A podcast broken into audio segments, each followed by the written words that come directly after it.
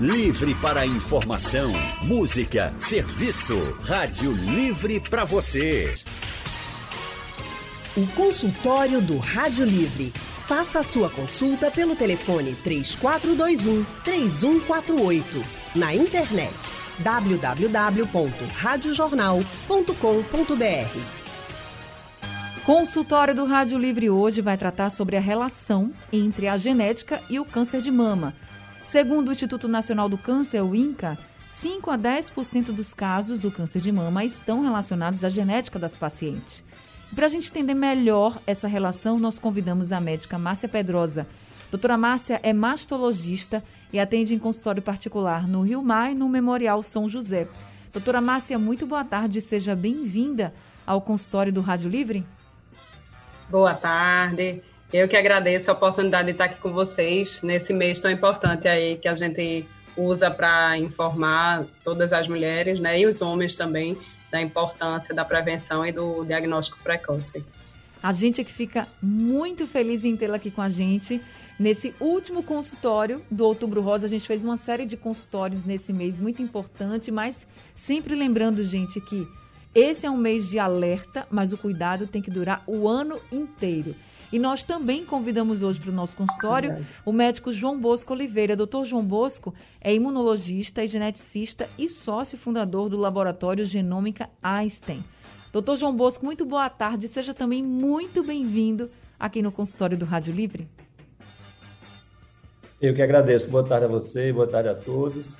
Como Márcia falou, né, é um prazer falar com vocês, principalmente nesse mês tão importante né, para mulheres, para homens também menos, mas na, nessa, nessa luta na identificação precoce das pacientes com câncer de mama. Então, é um prazer falar com vocês. Prazer todo nosso em tê-lo aqui com a gente. Já queria começar com o senhor, porque a gente sempre fala que o câncer de mama é o resultado de uma série de mutações genéticas no DNA, e aí causa uma multiplicação descontrolada das células, enfim.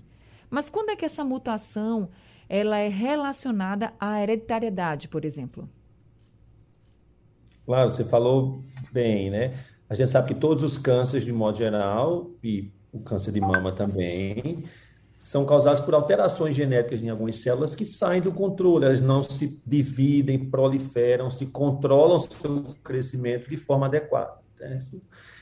E a maioria desses casos são o que a gente chama, não é porque você nasceu de berço com maior chance de ter esse câncer. Acontece de forma esporádica, sem a gente controlar. A gente sabe que tem fatores de risco que Márcia a gente vai discutir, pode como ganho de peso, sedentarismo, né, e outras exposições. Mas uma fração das mulheres ou das pessoas, na verdade, não só mulheres, de modo geral, homens e mulheres, podem nascer com alteração genética de berço, herdada da mãe ou desenvolvida na hora que a gente nasce, que as deixa mais susceptíveis. É como se a gente não tivesse algum mecanismo de defesa adicional que ajudasse a controlar essas mutações ou essas essas saídas de controle. Com isso, você fica muito mais fácil você ter uma segunda causa normal que a gente encontra por aí e você ter esse caso. Então, esse, essas mulheres, esses homens têm uma chance muito maior do que a população geral de ter um câncer de mama ou um câncer de ovário que eles têm juntos para eles. Né? Doutor João. E, então, isso acontece em torno de 10 cânceres de mama. Né? Ou seja, eles têm esses riscos, esse risco aumentado vindo do berço e não desenvolvido assim aleatoriamente. Agora, doutor João, é, o fato da pessoa nascer com essa alteração, com essa mutação, já quer dizer que ela vai ter, já está assim cravado, vai ter o câncer de mama ou é só o risco que aumenta?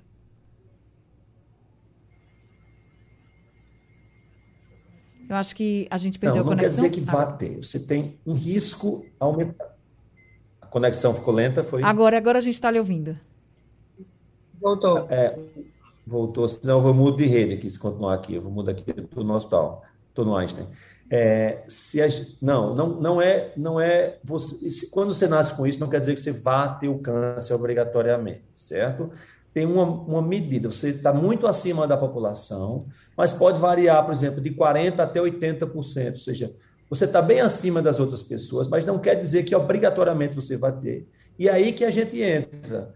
Como é que você pode, que medidas você pode tomar para reduzir esse risco e o câncer ou não aparecer? Se você pode fazer uma medida tipo cirúrgica ou hormonal para diminuir seu, sua chance, ou a gente fazer um procedimento intensivo de controle com ressonância todo ano, junto com mamografia desde uma idade precoce, que não impede o aparecimento, mas permite a identificação numa fase inicial, que é o que a gente quer, independente de ser esporádico ou não ser esporádico né?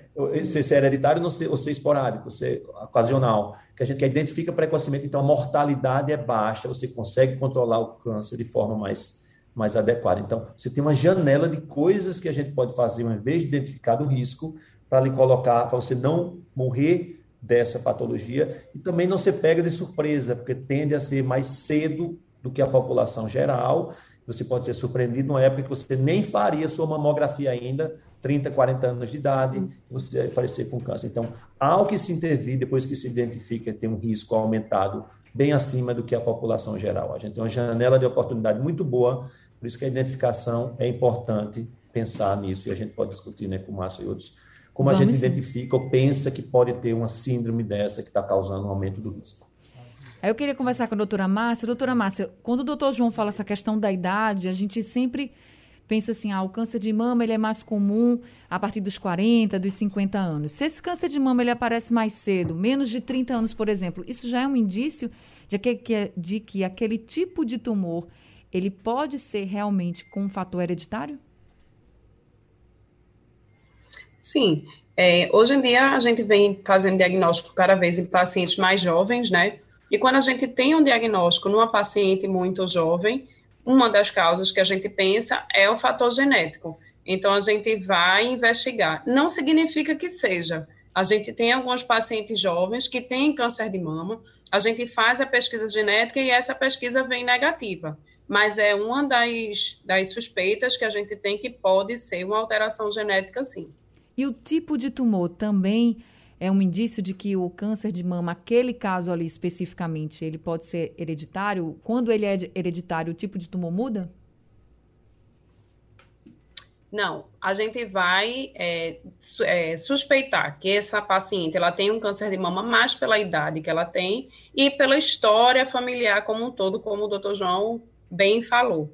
É, não tem um subtipo do tumor que a gente suspeite que ele seja uma mutação genética mas as pacientes mutadas, geralmente, elas têm alguns subtipos que são mais comuns do que as não mutadas. Mas uma paciente, por exemplo, que tem um tumor triplo negativo, não vai me fazer levar que ela tem uma mutação genética pelo tipo do tumor, mas por outras, outras causas, como idade da paciente, história familiar. Com relação a essas pacientes que estão com o câncer de mama, e aí já se comprova que ali é genético, é hereditário, esse tipo de câncer de mama, quando ele é hereditário, ele pode ser mais grave do que outros? Ele pode ser mais agressivo do que outros. É, normalmente, essas pacientes que têm uma mutação genética, elas apresentam câncer muito mais jovens e ele tende a ser mais agressivo do que aquelas pacientes que não têm mutação. Então, eles podem aparecer não só mais agressivos localmente, como mais agressivos à distância. Por isso que a gente tem que conversar bem com a paciente, fazer uma anamnese bem feita. A anamnese bem feita é o segredo de muito diagnóstico de uma mutação genética precoce. Então, às vezes chega uma paciente para mim dizendo que ela não tem história nenhuma, ela vem conversar porque a, a, a tia teve uma história de câncer de mama, e quando você vai fazer uma anamnese nela, você descobre que não é só a tia, que tem vários outros casos de câncer de mama, o ovário, porque não é só ela ter o câncer de mama que vai aumentar a chance dela ter uma mutação genética. Então, se ela tem um câncer de ovário, se ela tem um câncer de intestino, se ela tem uma história de câncer de próstata, se tem uma história de um câncer de, de, de mama em homem na família dela, então a gente vai fazer uma pesquisa de alteração genética, de mutação nessa paciente, para a gente tentar identificar essa mutação e aí sim fazer um acompanhamento como paciente alto risco, com ressonância anual e mamografia anual, alternando ressonância com mamografia, para que a gente faça um diagnóstico precoce e essa paciente tenha a chance de cura. Né? E aí propor é, outros tratamentos para ela que faça com que ela não tenha esse câncer de mama avançado. E aí vai depender da paciente, do tipo de mutação que ela tenha, quais são as indicações de tratamento profilático que a gente possa fazer para essa paciente ter um risco diminuído de desenvolver essa doença é, mais, mais grave, mais avançada, né? Doutor João Bosco, então quer dizer que se a pessoa tiver na sua família homens que têm aí um histórico de câncer de próstata, elas também têm um risco aumentado de ter um câncer de mama, por exemplo, porque normalmente quando você faz essa ligação da hereditariedade, você fala mais do câncer de mama. Ah, minha avó teve um câncer de mama, minha tia, minha mãe, uma prima. Você não pensa num câncer, por exemplo, de próstata, que é comum aos homens. Então, quer dizer que se alguém tem um homem na família com um histórico ou um, um caso de câncer de próstata, essa pessoa também tem um risco de câncer de mama? Pois é, isso é interessante, né? Que a gente fala sempre do risco de câncer de mama, mas às vezes o mesmo gene, como o gene de Angelina Jolie, que ela falou que tinha um risco, lembra, alguns anos atrás, e decidiu fazer uma mastectomia e tirar os ovários posteriormente. Alterações nesses genes, que são genes de controle, de monitoramento para saber se as coisas estão certas no nosso DNA, também aumentam os riscos de outros tumores menos falados ou menos conhecidos, né? como parte dessa, do espectro da, do, da clínica da síndrome. Márcia falou, ovário. Por isso que é interessante, por exemplo, uma mulher, mesmo tendo câncer de mama, se tem uma história familiar ou uma idade adequada para investigar risco hereditário, vai somente não dar uma ideia de gravidade, de recorrência do outro lado, mas também vai dar uma ideia de ovário no futuro, para tomar uma, uma, uma, conduta, retirar os ovários com determinada idade, ou se já tiver com a prole completa.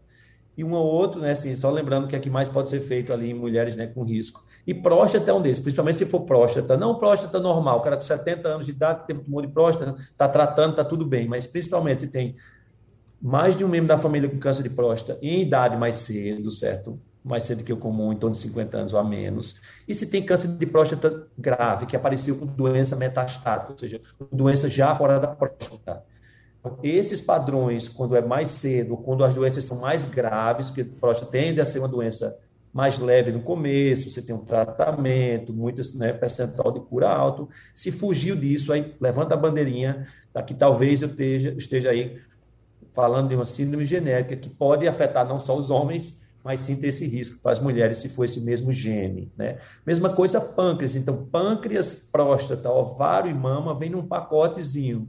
Quando a gente tem essas coisas na família né, é, e traz para um médico e ele né, suspeita disso, é adequado em algumas situações investigar, porque muda não somente o que a gente está pensando daquele indivíduo, mas pode mudar a forma como a gente olha para a família inteira você pode agora fazer avaliação daquelas alterações em outros membros da família e saber se eles vão precisar de um segmento diferente, feito a doutora Márcia falou, mamografia aos 25 anos de idade junto com ressonância, outros procedimentos para próstata, para intestino, ou se ele vai ser tratado como a população geral. Então, tem uma implicação não somente pessoal, essa suspeita, mas também familiar bastante relevante.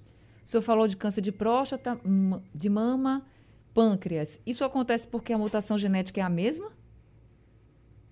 É, tem os genes mais comuns, como esse gene de Jolie, que chama BRCA, que estava mutado nela, que causa, aumenta o risco bastante de mama, até 80%, 80%, aumenta bastante o risco de ovário, em torno de 40%, até um pouquinho mais por cento, e aumenta também o risco de próstata, principalmente os quadros mais graves de próstata e de pâncreas.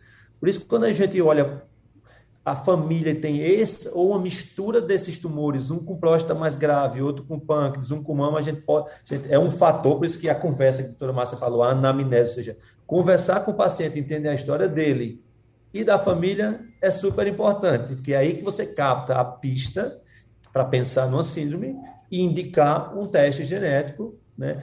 É, para esse membro da família. Então, esses, esses vêm nesse pacote. Tem mais também. Tem gente, por exemplo, Márcia citou câncer de intestino. Câncer de intestino é causado por uma alteração geralmente diferente, em outros, outros genes, mas também aumenta o risco de mama. Então, por isso que é importante ouvir tudo. Me conta a história toda. Teve câncer de quê e com que idade? Porque se a gente escuta intestino, se a gente escuta pâncreas, essa história de múltiplos cânceres, a gente já fica com a luz vermelha ligada, que talvez ele seja um paciente que está todo mundo nascendo com risco aumentado de berço, tá? e aí vai investigar a causa genética, né? A gente investigar, pode discutir isso como, mas a gente investigava de uma forma e hoje em dia tem muito mais capacidade de ver múltiplos genes que causam essas síndromes todas de uma vez só, né? mas a primeira coisa é essa, ouvir o doente, ouvir a história, né?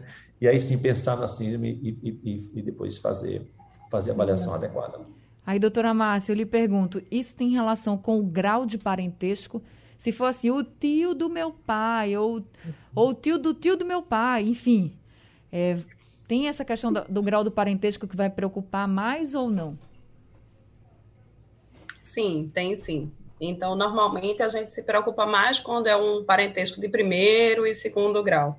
Né? Tá aí é, doutor Bosco, que não me deixa mentir, né? Que fala melhor do que qualquer um, é a sumidade. Então, é primeiro e segundo grau. Se ela começa, não, meu bisavô, meu tataravô, e tem uma história, porque uma coisa é você ter um tio, uma tia, um primo, uma irmã, uma mãe, né, uma avó. Outra coisa é você ter um tataravô que teve um câncer de próstata aos 40 anos. Então, é uma coisa, a gente considera que é uma doença esporádica. A gente não vai pedir um teste genético para essa paciente por isso. A não ser que ela tenha alguma outra história na hora que a gente for fazer a anamnese, que é essa conversa né, com a paciente que a gente tem antes de investigar toda a história dela e ela nessa ela fale outras, outros fatores de risco, outras histórias, outras pessoas da família. Mas se for uma, uma distância é, muito grande, terceiro, quarto grau, a gente não vai valorizar para investigar essa história genética, não. Tá certo. Consultório do Rádio Livre hoje falando sobre a relação entre a genética e o câncer de mama. Nós estamos conversando com a médica mastologista doutora Márcia Pedrosa e também com o médico imunologista e geneticista Dr. João Bosco Oliveira. E nós já temos aqui uma ouvinte com a gente, a Elisângela de Petrolina. Elisângela, muito boa tarde para você. Seja bem-vinda ao consultório. Boa tarde, que tenhamos um resto de tarde abençoado a todos vocês. É, eu moro aqui em Petrolina. É o seguinte, no meu caso, minha mãe teve né, o câncer de mama, ela faleceu por causa desse problema. E há 18 anos atrás. E sempre a médica orientou a mim e a minha irmã que sempre fizéssemos. Eu acho que caiu a ligação. Elisângela está nos ouvindo? Elisângela tinha mandado um áudio para a gente, acho que ela conseguiu também a linha. Ele está conseguindo recuperar aí, Big? Então, a Elisângela, ela tinha mandado um áudio para a gente, aqui no WhatsApp, eu tinha acabado de ouvir, mas ela conseguiu, eu vou só repassar a pergunta. Ela diz, doutora, que a mãe teve aos 60 e, 60 e poucos anos o câncer de mama e que ela e a irmã sempre foram orientadas realmente a fazer os exames mais cedo. Só quando ela chegou no posto, por exemplo, com 46 anos, não foi permitido, mesmo com a mãe tendo é, o tido câncer de mama.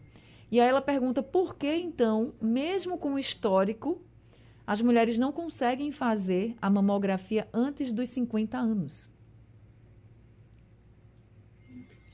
Então, Anne, é, a orientação do, da Sociedade Brasileira de Mastologia é que todas as pacientes acima de 40 anos realizem a mamografia uma vez por ano, independente de história familiar ou de é, suspeita de alguma alteração genética. Então, esse é o exame de, de rastreamento, né, que a gente fala, que é aquele que permite que a gente faça um diagnóstico precoce nas pacientes e tenha uma chance maior de cura. Então, ela precisa realmente é, procurar conversar de novo com o médico do posto de saúde, porque normalmente as pacientes acima de 40 anos, elas fazem mamografia uma vez por ano. Algumas pacientes têm indicação de fazer mamografia mais cedo. Aí, normalmente, não é feito no posto de saúde, elas precisam ser encaminhadas para um hospital terciário, né, que é aquele que tem especialista, que tem mastologista, para poder justificar o pedido desses exames mas acima de 40 anos, todas as pacientes elas precisam fazer mamografia. Inclusive, é uma preocupação da gente, porque durante a pandemia a gente teve uma queda importantíssima na realização de mamografia e que permite que a gente faça esse diagnóstico precoce para um melhor tratamento. Então, isso prejudicou muito esses diagnósticos precoces. E agora, a gente vem colhendo o diagnóstico de cada vez é, tumores mais avançados, que faz com que a gente tenha que fazer tratamentos mais agressivos e diminuir a chance de cura dessas pacientes. É, então, fato... Elisângela, vá em Petrolina, converse com um clínico é, do posto de saúde, porque precisa, você já tem idade sim de fazer mamografia independente da história da sua mãe. No caso dela, que a mãe teve o câncer de mama, já com um pouco mais de 60 anos, ela deveria ter começado a fazer esse exame mais cedo? Não, não precisava. Ela poderia começar normal aos 40 anos. O câncer de mama, na verdade, Anne, ele tem uma história de realmente ter uma incidência maior naquelas pacientes acima de 60 anos. Então, aquela paciente que ela tem um câncer de mama pós-menopausa, ela não vai fazer com que a gente ache que aquela a paciente mais jovem, a filha ou a sobrinha, tenha um risco aumentado por isso. É a faixa etária normal de se ter câncer de mama. Mas aí foi o que eu falei, por isso que agora a gente está fazendo os diagnósticos mais precoces, e aí isso é que preocupa a gente para uma provável mutação genética. Mas acima dos 60 anos, a gente não vai achar que ela tem um risco, ela até pode ter um risco aumentado de ter câncer de mama, mas a gente não vai, somando outros fatores, como é, doutor Bosco falou no começo, porque não é só a questão genética da paciente, ela tem vários fatores externos que podem fazer com que aumente o risco dela ter câncer de mama. Então, alimentação, sedentarismo, falta de exercício físico, né? Aquela paciente que engorda muito e não tem a preocupação, hoje em dia, é a, a você engordar, ter a, a obesidade,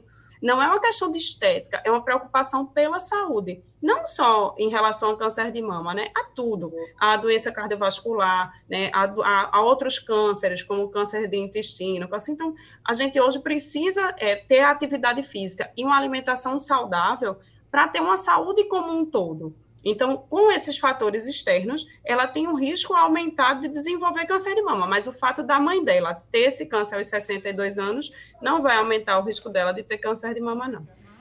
No caso do estresse, também pode ser um fator externo, assim, que aumenta a chance de ter câncer de mama? Essa, inclusive, foi a pergunta da Maria José Cândido, que mandou pelo nosso WhatsApp.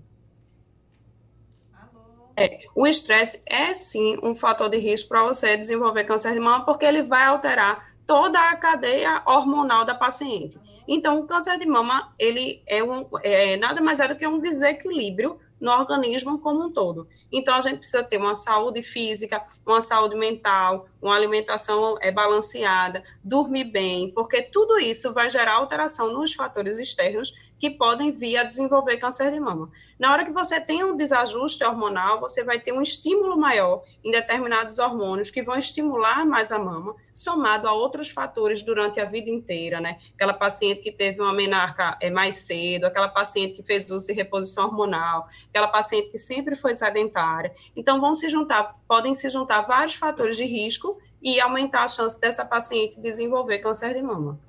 Doutor João é Bosco, é como é que funciona esse teste genético para saber, por exemplo, ah. se a pessoa tem essa predisposição hereditária né, a ter o câncer de mama ou até outros tipos de câncer também? Claro. E só complementando de, de Márcia, Márcia estava numa linha bem, bem legal, dizendo que esses fatores que são comuns, né, inclusive modulam também se você tiver um risco desse de berço. A gente viu que não é todo mundo que tem. Então, isso serve até para quem tem, a gente sabe que está muito mais risco que a população geral, mas mesmo que você nasça de berço com a, com com predisposição, com a tendência, respeitar, né, ou seja, ter uma boa dieta, não, não ganhar muito peso e, e se manter ativo é, e, no mais possível, saudável da cabeça, ajuda em qualquer tipo de câncer, né? Mas assim, que tem evidência de, de ser fator de risco, junto com coisas hormonais, como você falou, de menstruação muito cedo e menopausa muito tardia, né? Mas se suspeita de, um, de uma síndrome genética pela história pessoal, pela história familiar, o teste é bastante simples hoje em dia, é uma amostra que você tira de sangue ou de saliva, né? Ah, não, hoje, a gente antigamente ficava escolhendo genes, será que é o BRCA1, será que é o BRCA2, e hoje, hoje a gente tem a capacidade de fazer painéis com mais de 100 genes, por exemplo, se for necessário, para ver todas essas síndromes que às vezes se misturam, né? Como eu falei, genes que são, causam muito síndrome de, de risco de intestino, também aumentam mama, e você tem próstata, e, e, e, na verdade tem um risco, um gene que aumenta mama também e ovário. Então, hoje em dia tem sido facilitada, mas é tudo a partir de um exame, de uma amostra de sangue ou saliva, né?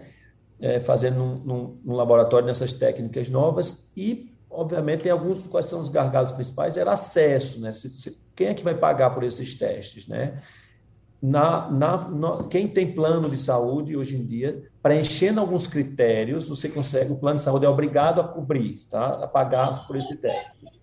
Né? Em alguns síndromes, como de mama e ovário, o intestino, que é bem claro, e outras, se você diz assim, tem idade tal, você teve o câncer, se tem uma, história, uma determinada história familiar, junta esses critériozinhos e o plano de saúde realmente tem a obrigação de cobertura. Então, quem tem saúde suplementar já consegue um acesso mais facilitado hoje em dia.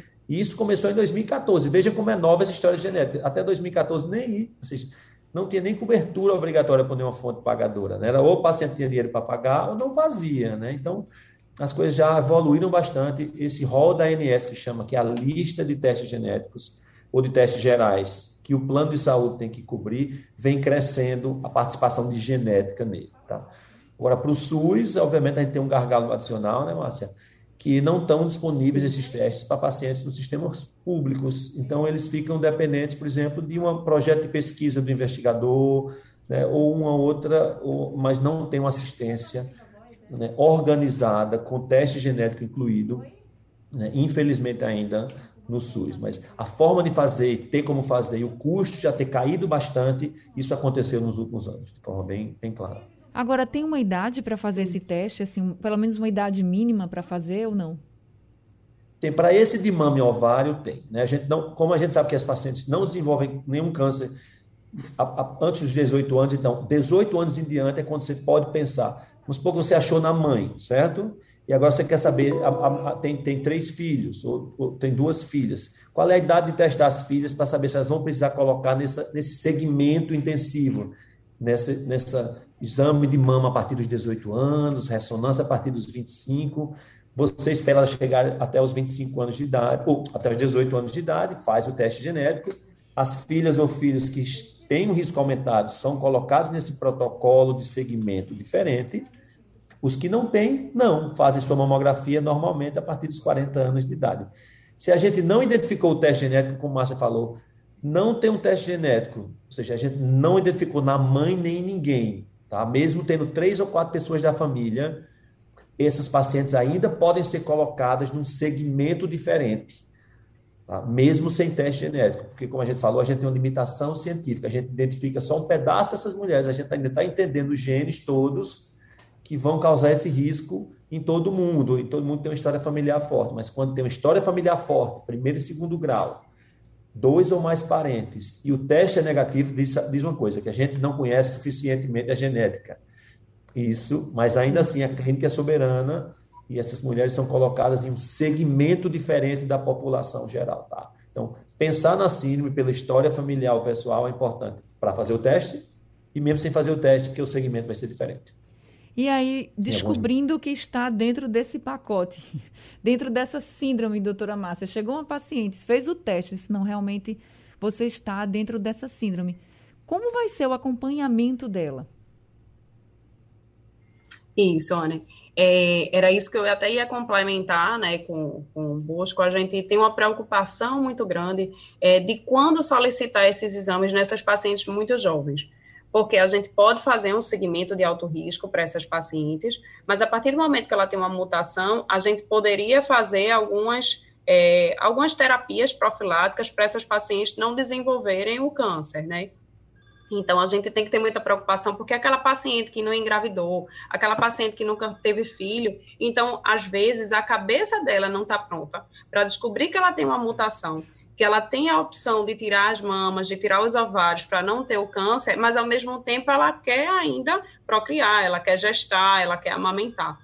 Então, essa, essa, é, hoje em dia, a gente tem que sempre ter essa preocupação do que, do, de quando solicitar e de fazer uma orientação, um aconselhamento genético importante para essas pacientes. Pra, eu acho importante elas saberem, e eu oriento sempre, mesmo as, as pacientes mais jovens de fazerem o teste genético para descobrir se tem a mutação ou não, mas eu acho importante fazer esse acompanhamento psicológico para ela saber o que, que ela vai fazer depois que souber que esse teste é positivo. Em relação ao segmento dessas pacientes, a gente vai colocar ela como segmento de uma paciente alto risco, é normal, como o doutor Bosco falou. Então, se ela tem uma mutação ou não, ou se ela tem uma história familiar importante, a mãe, a irmã e a tia que tem câncer de mama, ela faz uma pesquisa de mutação genética essa mutação V negativa, ela é também uma paciente alto risco. Então, eu vou seguir ela como uma paciente alto risco. Ela vai fazer ressonância anual, ela vai fazer mamografia anual, ela vai fazer ultrassom a cada seis meses e vai vir no meu consultório a cada seis meses para ser examinada. Porque não adianta só ela fazer os exames de imagem, ela precisa também seguir com exame físico de acompanhamento, porque às vezes é alguma alteração no exame físico que às vezes até passa despercebido no exame de imagem e a gente estando junto, a gente consegue fazer esse diagnóstico mais precoce.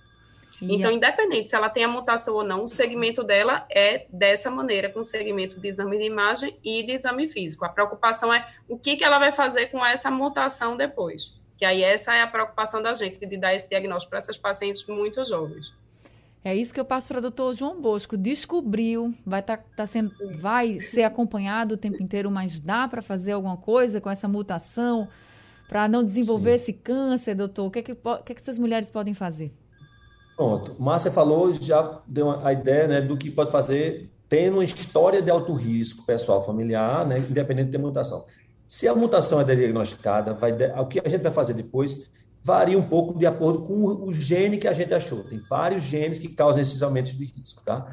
Mas, por exemplo, se for o gene mais comum, que é aquele que eu falei BRCA de Angelina Jolie, a gente sabe que entra no circuito outras possibilidades, como retirar as mamas de forma profilática, que parece traumático, mas, por exemplo, uma pessoa que já viu a mãe morrer ou a irmã morrer cedo, pode não ser traumático, pode ser dizer, eu não quero essa carga de ficar acompanhando pelos próximos 30 anos fazendo ressonância anual e voltando para o médico. Então, é, obviamente, é uma escolha da, da mulher, sempre vai ser, né, qualquer dessas, mas isso a gente está autorizado do ponto de vista médico, detectando uma síndrome genética dessas, que tem um risco muito aumentado, de oferecer como possibilidade de tratamento a remoção cirúrgica das mamas para realmente ela, podemos dizer assim, relaxar um pouco mais com o futuro.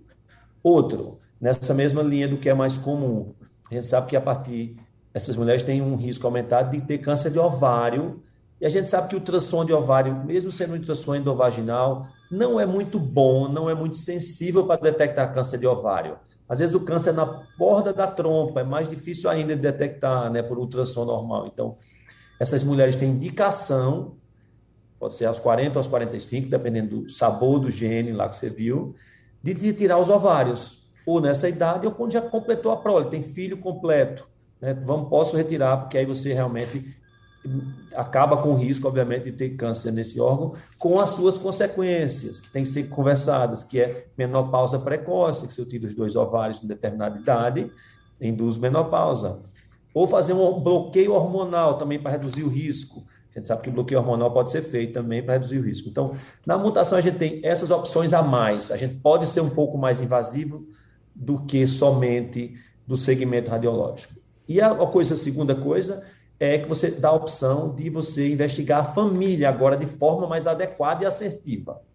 Se eu sei exatamente qual a mutação, agora o jogo mudou. Não está todo mundo na categoria de risco, que eu não tenho ideia, bota todo mundo no risco. Os filhos abaixo, por exemplo. Né? Ou todas as irmãs dessa pessoa, vai estar tá todo mundo no mesmo bolo, porque eu não consegui identificar o gene. Quando eu consigo, eu posso ir lá ver as irmãs. Você tem, você não tem. Você tem, você não tem. Mesma coisa nos filhos e filhas. Os que têm são tratados diferentes, são oferecidas essas possibilidades que realmente diminuem a chance de morrer de um tumor. Não tem nada, vão para o segmento igual a população geral e é também um alívio. Então, se tem realmente uma implicação importante aí no pós, de achar ou não achar, né, em alguns aspectos aí do cuidado. Tá certo. Então, gente, infelizmente o tempo do nosso consultório acabou, mas a mensagem que fica é que a gente precisa estar atento a todos os fatores, inclusive os genéticos, quando a gente fala do câncer. Então, fazer os exames, estar bem, prestando bastante atenção em todas as mudanças no seu corpo, ir ao médico, se preocupar também com a genética faz parte. Inclusive, hoje aqui, doutor João Bosco e doutora Márcia também falaram para a gente que não é só os casos de mulheres com câncer de mama na família. Homens também que têm câncer de próstata também aumentam o risco de, das mulheres da família terem câncer de mama. Então é muito importante que todo mundo esteja atento e procure se cuidar sempre. Doutora Márcia, muito obrigada por esse consultório de hoje e seja sempre muito bem-vinda aqui com a gente. Eu que agradeço, Ana, a oportunidade e queria é, encerrar aí dizendo isso, né, a importância da da história né, da paciente, da, das mutações genéticas, mas também lembrar é, da importância da mudança do estilo de vida, realmente, que esse é o lema do Outubro Rosa desse ano, né, de quanto antes melhor, da Sociedade Brasileira de Mastologia. Então, quanto antes a gente mudar o estilo de vida com alimentação saudável, exercício físico, né, melhor para um diagnóstico né, mais precoce, uma mudança de vida para um, um risco menor de desenvolver câncer de mama. Doutor João Bosco, seja também sempre muito bem-vindo aqui com a gente. Muito obrigada por esse consultório e por todos os esclarecimentos. Eu que agradeço pela oportunidade, né, complementando Márcia. Não fez seu exame, tem outubro, tem novembro, mesmo que mude o mês, dá tempo, ainda dá tempo de você procurar o seu clínico geral, seu ginecologista, o mastologista e fazer seu exame. A pandemia deixou todo mundo, às vezes, com a cabeça voltada para outras coisas, como a Márcia falou, relegando o cuidado de coisas importantes. Então, acho que é hora. Agora a pandemia esfriou, vamos voltar e dar uma olhadinha, não esquecer do nosso, do nosso, da nossa investigação normal. É isso mesmo, cuidado, Obrigadão. gente. É o ano todo. Obrigada, doutor João Bosco. Obrigada, doutora Márcia. Obrigada a todos os ouvintes. Consultório do Rádio Livre daqui a pouquinho está disponível no site da Rádio Jornal e nos principais aplicativos de podcast. Rádio Livre de hoje chegando ao fim. A gente volta amanhã às duas horas da tarde. A produção de Gabriela Bento, trabalhos técnicos de Edilson Lima, Big Alves e Sandro Garrido. No apoio Valmelo, no site da Rádio Jornal Isis Lima. O coordenador da redação é Vitor Tavares e a direção de jornalismo é de Mônica Carvalho. Sugestão ou comentário sobre o programa que você acaba de ouvir, envie para o nosso WhatsApp 99147 8520.